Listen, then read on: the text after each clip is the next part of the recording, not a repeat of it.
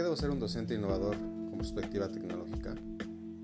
Si la perspectiva tecnológica pretende observar a largo plazo el futuro de la ciencia, la tecnología, la economía y la sociedad, con el propósito de identificar tecnologías emergentes que probablemente produzcan mayores beneficios económicos y sociales, y si un profesor debe ser innovador, flexible, tolerar los cambios y estar abierto a ellos, estar receptivo a ideas y sugerencias nuevas,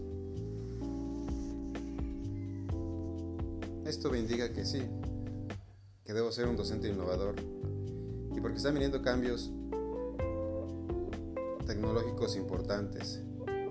Y la pandemia lo que está dejando también una nueva forma de vida. Entonces, sí, debemos innovar en todos los ámbitos tecnológicos. Tomar cursos, diplomados, ver cómo funcionan las nuevas apps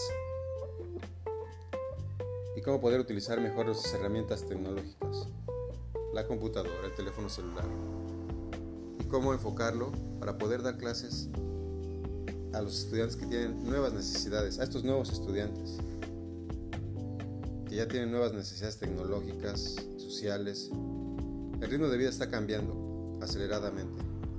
Entonces sí debemos estar a la vanguardia para no quedarnos atrás y poder nuestro mayor esfuerzo para estas nuevas generaciones, para poder estar a la par de lo que está pasando en todo el mundo.